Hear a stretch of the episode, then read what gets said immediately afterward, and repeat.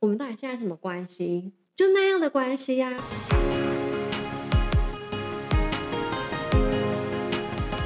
哎、钟老师，最近这个渣男的话题很火热哎、我们女孩们的小圈圈啊，也都常在讨论这个男明星的新闻。你是在说那位吗？就是嗯，就是那位。好，渣男就是渣，这小渣渣有什么好讨论的啊、哎、我们女孩啊，当然要交换情报啊，哎、避免有一天轮到我们受害。嗯，哎、我问你哦，你觉得什么是渣男？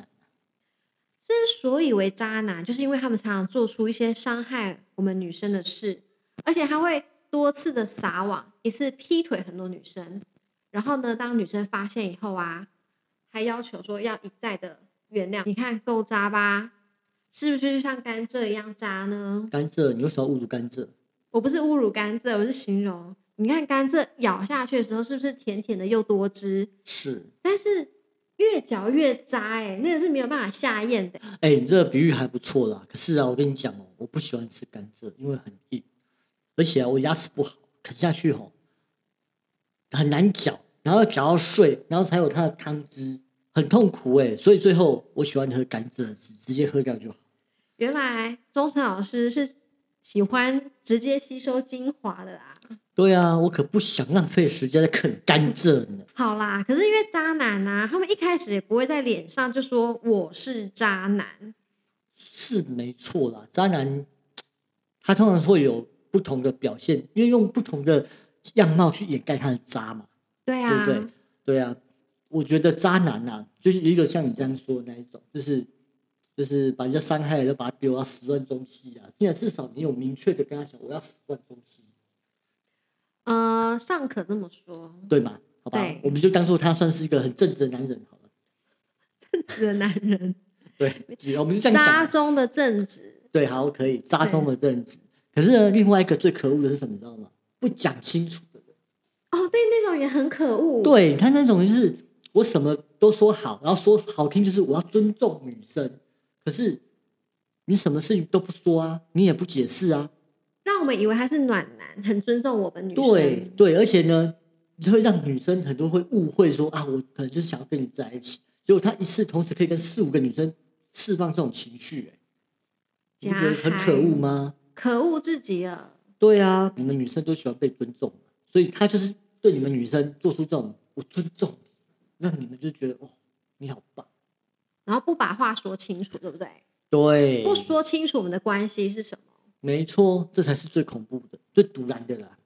讲了这些渣男的特点，我今嗯天也想要跟大家讲一个我最近知道的一个历史上的一个渣男的故事。谁？我们等一下再讲。我们先问一下钟诚老师，我今天要如何来判断一个渣男，还有什么面相的特征？因为对渣男这种事情真是太气愤了。我觉得我想要先知道怎么看出一个人是不是渣男，从他的面相来判断，避免以后我们受伤啊。哦，好啦，可是我比较想知道那个人是谁。等一下再讲，我等一下一定会讲一个精彩的故事啊，给给大家知道。好，吧，要讲哦。好，好，那我先跟你讲，我先教你简单的好了。你知道最基本的渣男特质是什么？就是心性质的那一种，对不对？之前一直讲过心没性错质，，可是也不能说啦，你不能说星星子就是渣男啊，也不能说，你看你还记得吗？有一阵你还梦寐以求想要成为星星子呢，啊，对。那你可不可以再讲精准一点？就是眼神，眼神，眼，神柔跟眼神快出水的那一种，他就是桃花很旺。水汪汪那一种。，哦对，虽然他也算是新性子啊，可是不是代表每一个人都这样子哦，只是说他的眼神就是会很旺，然后女生会想要主动关心跟亲近。我举一个典型的人代表好了啦，就是号称自己是亚洲王的那一位，大家如果不清楚，可以去想一下他的眼神。哦，就是最近新闻上火热的那一位。对，嗯哎，那老师这么说，眼神柔又水汪汪那种人，就会渣吗？当然不是啊，你要挖坑给我跳吗？眼神柔，但不一定是渣男啊。我只说是形成的前因，不是见得不见得说这种人就是渣男。因嗯，为还要配合脸部其他的部位。你看，你刚刚讲吸性子，哎、你知道很多渣男是营养值的、欸，哎，我之前不是有跟大家分享过我喜欢胖胖的男生吗？啊对呀、说不定你有遇过那种胖胖的渣男哦、只也有是可刚好能你啊聪明遇到我，你闪掉了。所以啊，通常是不是要渣男？就是我刚讲要判要判定嘛。渣男的最低典型的特性就是他的皮肤都白，对，肤色白，然后呢，眼睛旁边那边有一个太阳穴的地方会有点轻微的凹进去，不是整个猫下去哦，是凹轻微的哦凹。嗯，是对，那个地方叫天仓。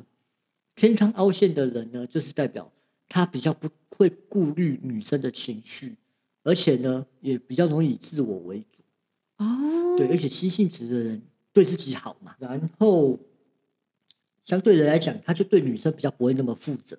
可是呢，他需要的时候，呃，不论是金钱或什么东西哦，嗯，需要的时候，他就会想办法说服女生给他。他们是很会讲话，很会对哄人，对，而且啊，通常啊，这种人啊，他声音不是那种很柔，可是呢很坚定。我不知道大家能不能体会到这种感觉，就是他声音没有很柔，可是也不用很大声啊，可是他讲话就很很坚定，让你觉得哦，你讲的是真的，我要听你的话。就是他们用那种语气或口气是用坚定的口吻来讲话，对，对但是不一定都是那种细柔小声的声音这样子。真的，可是女生很多就这样被骗。不是有句话吗？就是男人不坏，女人不爱。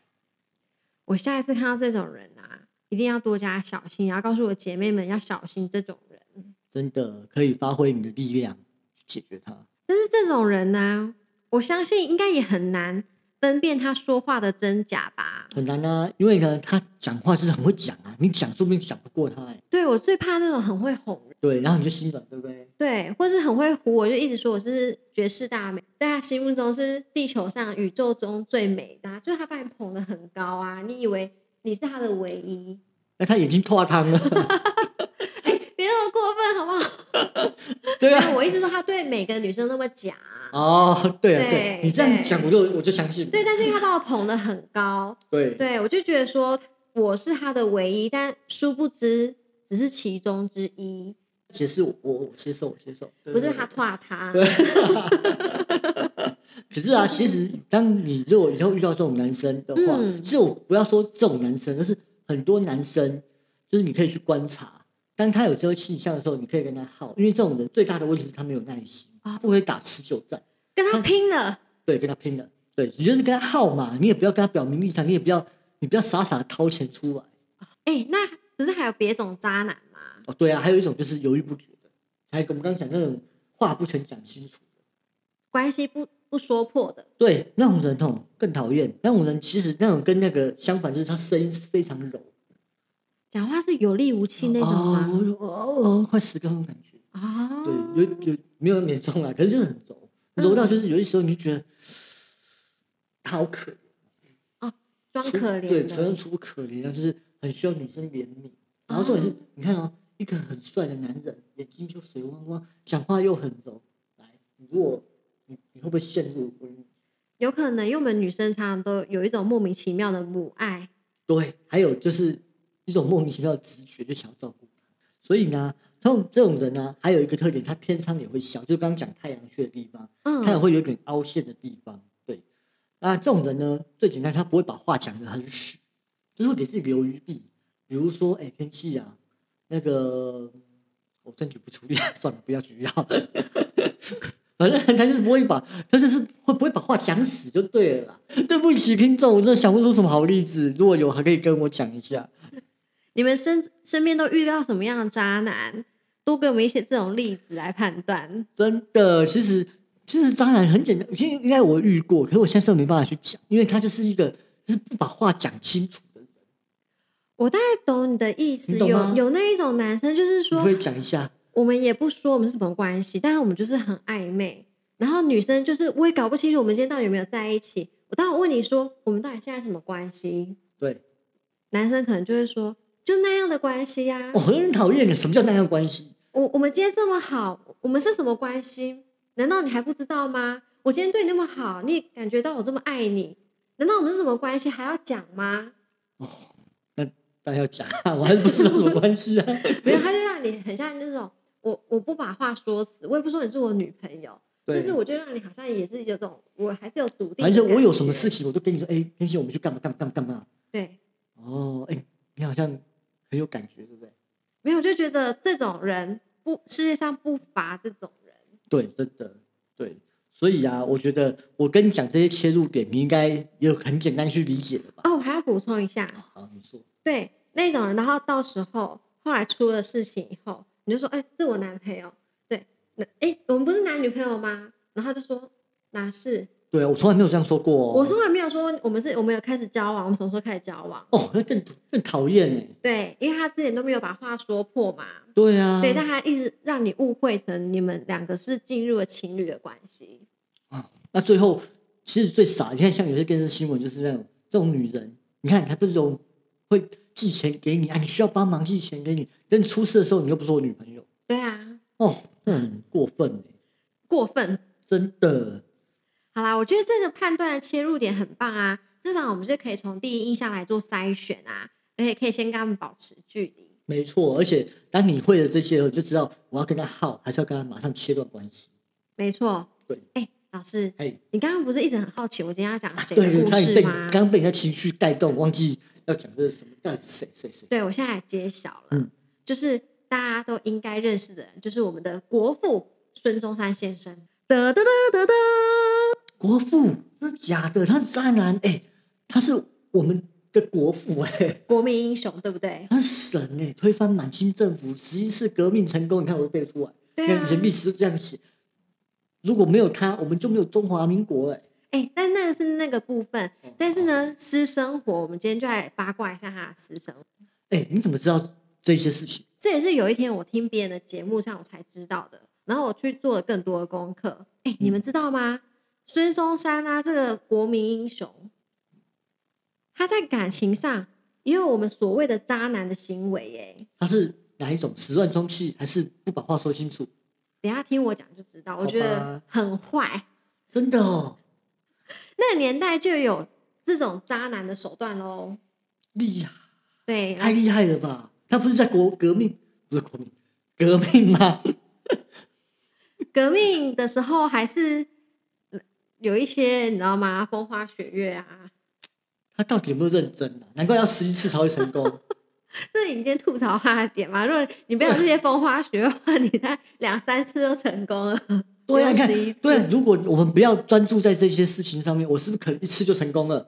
对不 对？也有可能是哦、不是？干嘛拖这么多年，对不对啊，十一十一次，到底几年忘记了？十一次，你看死了那么多人，啊，你还在那边风花雪月，风花雪月，好啊啦，我觉得比较多人都知道说那个孙夫人是宋庆龄女士嘛，对不对？对啊，因为那个好像历史课本你就只是带过讲这个哦，我的国父的老婆就是宋庆龄女士这样。对啊，但是严格来说，那那个是他的四夫人。小米是夫人，那还有前三个是怎么样？哎，我们首先呢、我们再次强调说，我们没有要否否定掉他的革命的那个事业成功、没错啊，啊，我也没有否定对啊，可是他花太多时间在风花雪月了吧？，对。我们今天只是讨论这个渣男这个主题，想说顺便可以跟大家分享一下这个故事。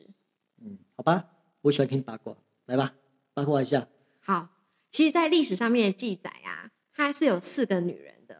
她在十八岁的时候啊，就是因为可能相亲啊，或是爸妈的话媒妁之言，她就跟一位叫做卢慕贞的女士结婚后，生了三个孩子。但因为她那时候她一心的投入革命的事业嘛，所以卢慕贞就帮她承担养养儿育女的责任，还有孝顺公婆。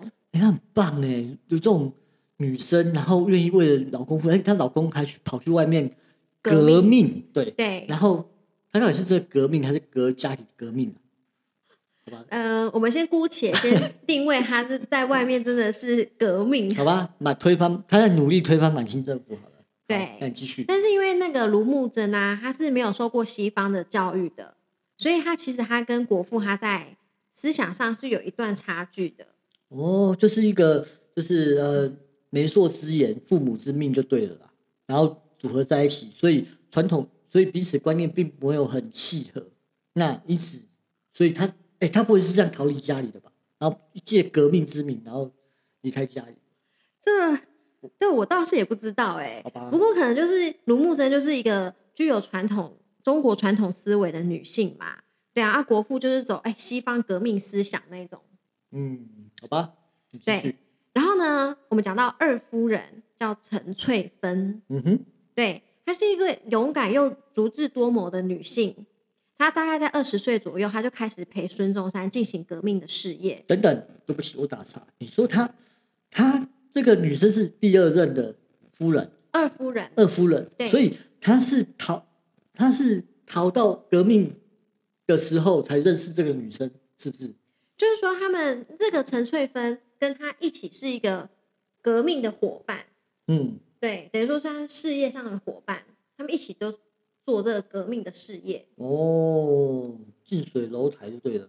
对，然后呢，在孙中山二次革命失败后，他逃亡到日本，他也哦陪着他流亡到日本哦。是哦，对啊，而且也陪他参与每一次起义的准备工作。那这个女生也不错呢。为了先生啊，为了另外，还有她怎么在一起啊？为了她的理想而付出这一切。对，因为他是非常崇拜他的啊，他很嗯，崇拜就是孙中山有这个革命思想，真的。然后呢？所以他们就是有兼有革命情感兼红粉知己。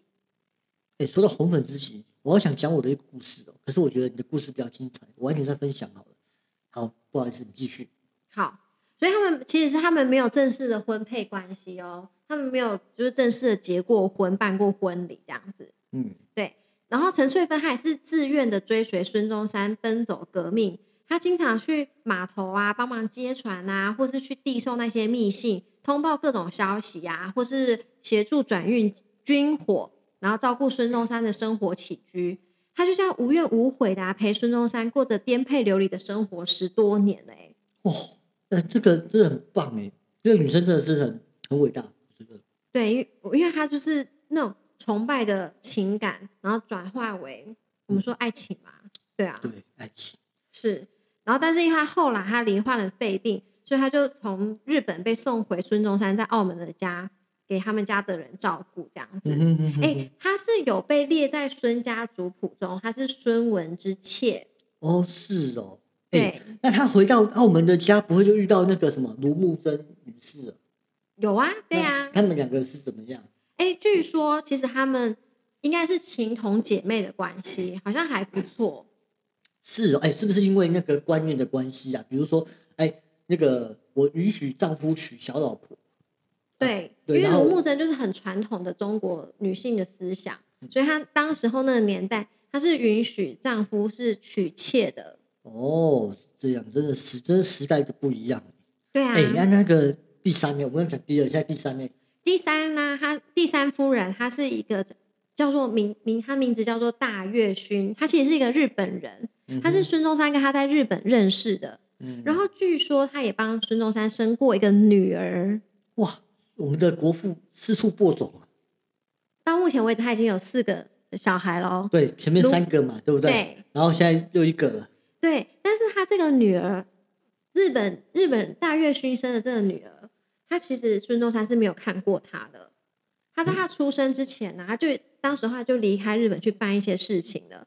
然后自此之后，她就没有再回到日本横滨这个地方去看过这他们母女了。啊，听起来他们的母女好可怜哦。啊，你看，女儿生下来就没有爸爸，爸爸对也不知道去哪里了。然后妈妈，哎、但妈妈有没有时在日本苦苦痴痴的等待她回来？没有，她后来有改嫁给给其他哦人。好险对，所以孙中山的家谱中其实是没有记载这个日本人的。哦，真的好险！对，不然就是傻傻在那边等她，她又不回来，对不对？对啊，也不知道什么时候会回来。真的，你看啊，他到底在革命还是谈恋爱啊？你看四处谈，到日本就交了两个嘞，而且还把一个人搞到肺病，然后他送回去。那、现在这个人又始乱终弃，那干嘛、啊？真是不过他可能那时候就是，譬如说躲到日本，然后又躲躲藏藏。然后他那时候他在日本有一个非常的低潮时期，嗯然后刚好他有个秘书叫宋霭龄，应该有一些有听过宋霭龄。他他那时候就是因为他要回国结婚，所以他就跟孙中山辞职。嗯对。然后宋霭龄她的父亲是一个牧师，他们是基督教，所以大家都叫他宋牧师。他其实一直向来他是支持孙中山做革命事业的，所以那时候宋霭龄要回国以后，他就派了他另一个女儿叫宋庆龄的来到日本担任孙中山的秘书。哦，你说，所以他他是他的女儿是他当他秘书，对所以才在一起的，对这样可以这样讲吗？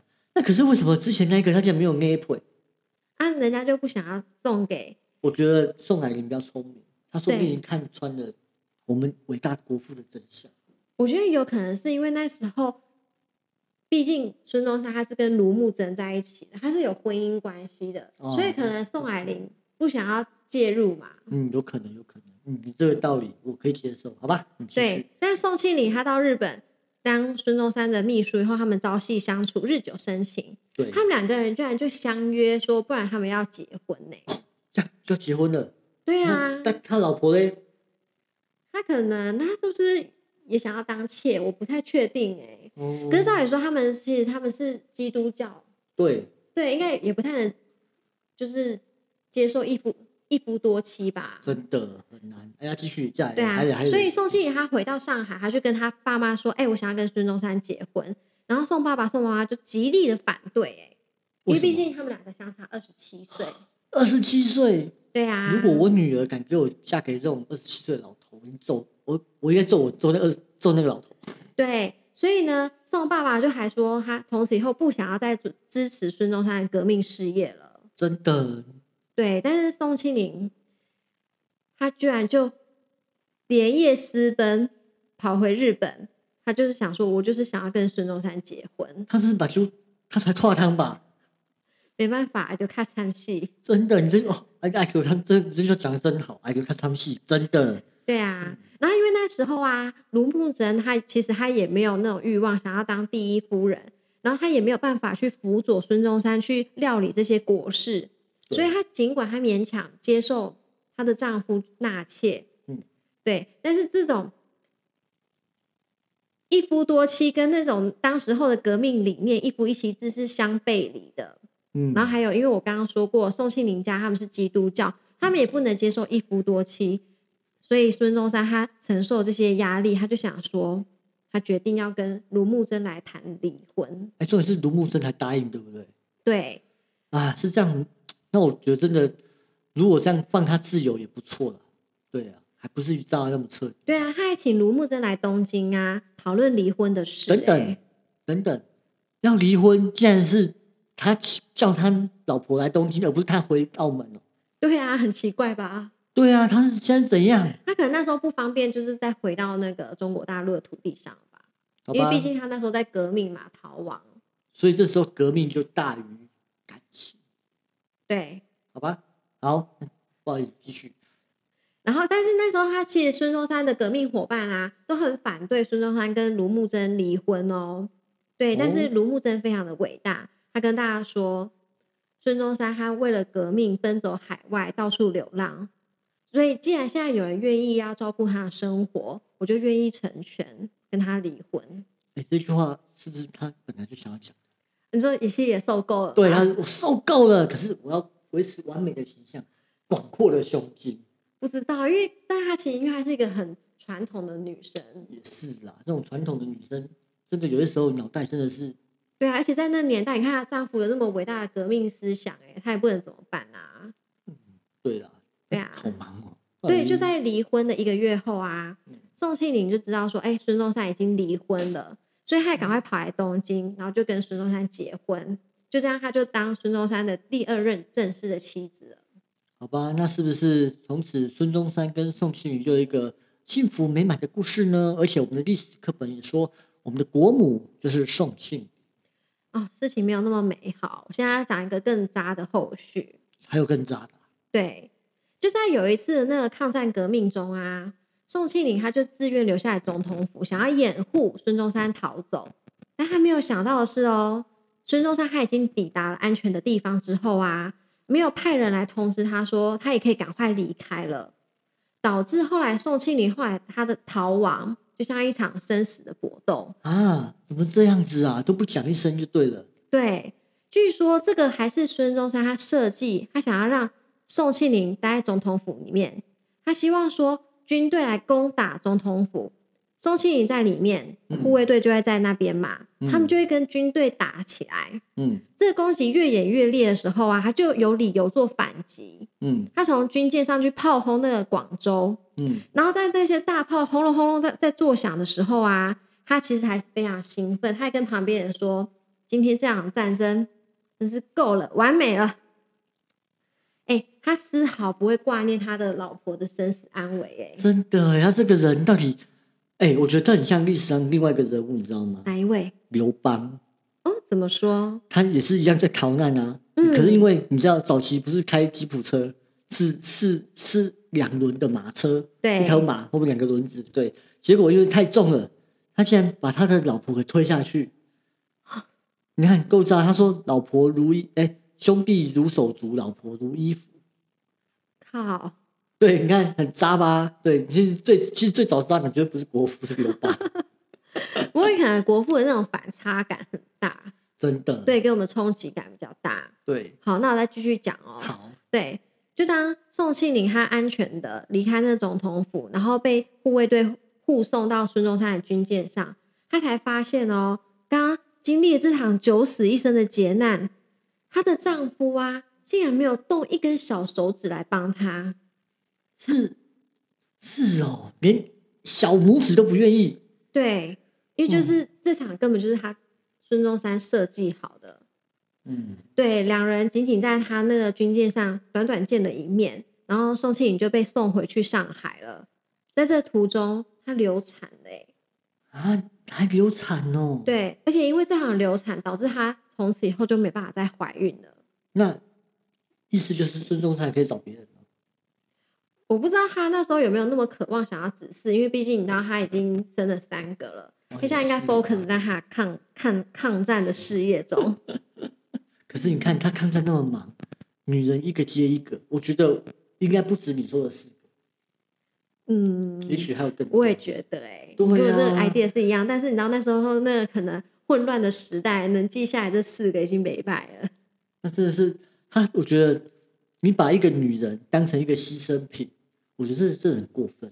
对呀、啊，哎、如果是说哈，他自愿牺牲自己来掩护他逃走，我觉得他一定心甘情愿。对，对，但是他去透过他去利用他去引诱敌人来开战欸呢、而且我觉得这个过程应该是他骗他说：“哎、你在这边待着，我先离开，你先帮我做什么什么事情，等我到什么时候的时候，我会叫你来帮通知你。”这是我们的战术，对，这样欺骗他，让他心甘情愿留在那里，不然来个白痴会留在那边轰轰轰轰轰。对啊，呀、对啊，哦，反正呢这行为啊，真的是掐死了任何一个正常女生的爱情了。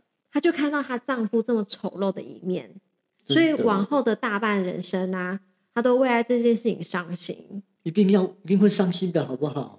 对，而且因为后来她也因为这件事情，她让那个革命的伙伴对她的勇气以及她的牺牲佩服的五体投地了。嗯，所以他后来就像我们在历史课本上面看到啦，他也帮自己树立起一个独立的政治形象，成为我们今天认识的孙夫人。哦，对哦，他好像还有成为代理的国家元首。哎、你今天这故事讲的好精彩哦，让我觉得跟我们想象中的伟大的国父是不一样哎、反差感很大吧？真的，对，我觉有得种冲击的感觉。我觉得我暂时想到，他除了四个应该还有很多个。对，你看，每个人都会有这个不为人知的一面，所以不要再被电视上那些包装好的形象、那些明星给迷惑喽。真的，不要不要先入为主的认为那些长得帅都是暖男。的确没错，哎，韩剧有找那些帅到爆的演暖男了，害很多小女生都以为暖男该长得这么帅。哎、真的啊！上次韩剧不是有个韩星也是好像虐待女生，因为什么打他女朋友，对对对对对之对类，对，对好不像也对？是，哎、他他就是这种人啊，渣男，你看色白，眼睛水汪汪，讲话又很那个，对啊直接没有走哦，他不走的。我记得我忘记叫什么名字了，可是我听到声音他很很直接的，对，反对正大家啊，小心。我觉得啊，我现在对你真的佩服的五体投地，你怎知么道说？怎么说，你知道吗？原来你对渣男这么深的成见，而且啊，只不过听了别人的节目，就把孙中山笔记全部翻出来了。好险我没有得罪你。如果改天我得罪你了，你是在节目把我所有事都讲出来。如果改天你也变成国民英雄的话，我相信大家都很想要八卦你的私生活。如果国民英雄吗？算了，我我我我没办法当国民英雄。对，可是啊，我觉得像你刚刚这样讲，我有去分析，我特地去找了一下国父的照片跟他的一些事情。我觉得从照片上来看，看不太出来国父的眼神。我觉得可能那时候照片技术不是很好吧，嗯还有听啊到他的声音。不过我猜应该很白。你看哦，那么好命，都是什么筹备革命事业，还在那边谈谈恋爱。哦，对对，你觉得他有认真在革命吗？而且还不用冲锋陷阵。讲真的，蒋中正、蒋介石先生，他还真的有冲，他有没有冲我也不知道。反正历史都嘛是胜利的人写的，也不知道他是真的是这样子。我就觉得蒋介石还有听说还有冲锋陷阵，你看国父都没有哎、我知道那个蒋介石还有去看鱼力争上游，哦，对，他很厉害耶，鱼还会逆着上游哎，不知道是哪一哪一种鱼种啊。对，从另外一个角度来看呢，我猜他有可能是连贞做命的机会很大，或者是牵引跟我连贞，因为他一直都在国外啊，对不对？那你觉得他这么渣，是不是因为时代背景的关系？可是我觉得不太可我觉得也都有哎、就都是有啊时代背景又造就了他得要这么渣才能好成就他的革命事能。业。那我们如果反推一下，嗯，如果呢是在平安的盛世里面，那他是不是更渣？嗯，也是有可能，他就把那个卢木真摆在家里，对，然后到处去外面风花雪月，找一个真的跟他一样有什么西方思想的人。哦，对啊，对不对？是不是也是这样子？对，哎，你今天分享一个好棒的故事哦，哎，我也觉得不错，下次我们要不要再讲讲看其他有趣的真八的卦？这好像真大家都的蛮爱听的欸。对啊，我觉得你今天故事讲的好好。哎，对我刚刚是说我要分享一个我当兵的一个，可是我觉得跟你故事比起来，我故事不精彩、哎没关系，你讲看看嘛。真的，我觉得你那个红粉知己那个太厉害了。我觉得我那时候当兵的时候，我先不讲谁好了，我也不讲他的阶级，因为讲阶级大家都我我的港 K 就知道是谁。你是不是怕他会听我们 podcast？可是我们应该不知道。我希望他听了，对，可是我还是不要讲那个，好因为听众越多，对我们越好嘛。对，所以我不讲阶级，也不讲谁，他就是一个呃，可以领导我的地，领导我的长官。 OK 我们讲长官就好了。对对对 OK 对这位长官呢，跟我一样也是义务役，然后呢，他呢在呃还没有加加进入我们部队之前，他就已经有一个女朋友了。嗯哼，对，可是他在这边，他因为他就是我们长官嘛，对，他可以晚上离开营区，我们还不行。啊，对，因为我们是兵，对是官，对，他可以离开营区，就就这样认识了一个这边的不知道大学生还是美眉，那他每次都回来就很开心的吹球吧球，吹 对，你这样吹球把球，对，吹了回来，然后怎么了？然后认识了一个女生，真的，她很还就是很很 open 的跟我们聊，聊说这个女生怎么样怎么样怎么样。然后有一天六日的时候，我们六日通常会放假回家嘛，要不然嗯，留守营区嘛。然后呢，她没有回家，她就是在营区，因为她是官，嗯，那没事，他可以，只要不是他值班，他可以出去。对，他就去约会了。哦，跟他在这个地方认识红的粉妹，知己不要不要讲妹妹，不要讲红粉 OK 知己。对，他就是红粉知己呢，去干一些事情，然后去深山里面看看鱼上游吧，鱼力争上游，看。风景，对，看风看鱼有没有办法往逆逆增逆呃逆游向上这样子，对，反正就干一些事情，对。然后呢，他回来以后也，我们就就问他说，哎，那不会，他知道你有女朋友吗？他说知道啊，啊，你们就是玩玩，那就是玩玩，对啊，我们都知道是玩玩而已啊。你看跟他们至少讲好他们是玩玩啊，啊，对啊，他至少没有不不明不白啊。对，对，那你觉得这个案例算渣吗？我觉得还好，我觉得我觉得我不知道真实情况，但是我觉得如果他们男生就已经有先跟女生两彼此沟通好说，我们关系就是玩玩的，而且只能当当兵完结束就没哦喽。对，然后两个人也欣然同意的话，我觉得就是没有那么渣，好吧，因为我比较早退伍了，所以我不知道后续他怎么样。对。嗯，但是如果有一些隐瞒啊、欺骗啊，那真的是嗯汤，真的真的很康。对，嗯，好吧，哎、我就补充，哎、你有没有什么要补充的啊、没有，我只觉得你讲这个渣故事啊，跟那个孙真的中啊山我刚刚讲那有点落差太大哦，很像你下次要补一个厉害一点的故事没有来，。我跟你讲，我刚刚不是讲了吗？我觉得我的故事跟你的故事比起来差太多了吗？对，那个震撼力有点不太够大。真的，不是我刚刚不太想讲，然后你逼我讲的，我把它剪掉好了。好，你这个故事就是感觉现在市面上太多这种男生了，就是明明有女朋友，一个正牌的女朋友，对可，是到处就是可能出差的时候东吃一个西吃一个。哦，对啊，对啊，这种这种很常听到。好吧，那是没什么。钟诚老嗯师下次会补给我们一个更厉害的 故事。好啦好啦，不要说，哎、你还有什么这对这故事还有什么要补充的？我今天讲这个故事应该已经够精彩了吧？讲的好累哦。真的哦、好吧，那今天主持人换我，换我来担任。好啦，那我们今天的节目就到这边啦。想听天气，讲更多好玩的故事，记得留言或在 Apple Podcast 给我们星星好评哦。你真是全方位的人呢，连主持人你也会当了。当然哦，你在我这边学命理，我要去学一学怎么当主持人，对不对？好喽哦好，那那我我们们今就下次见喽，拜拜拜拜。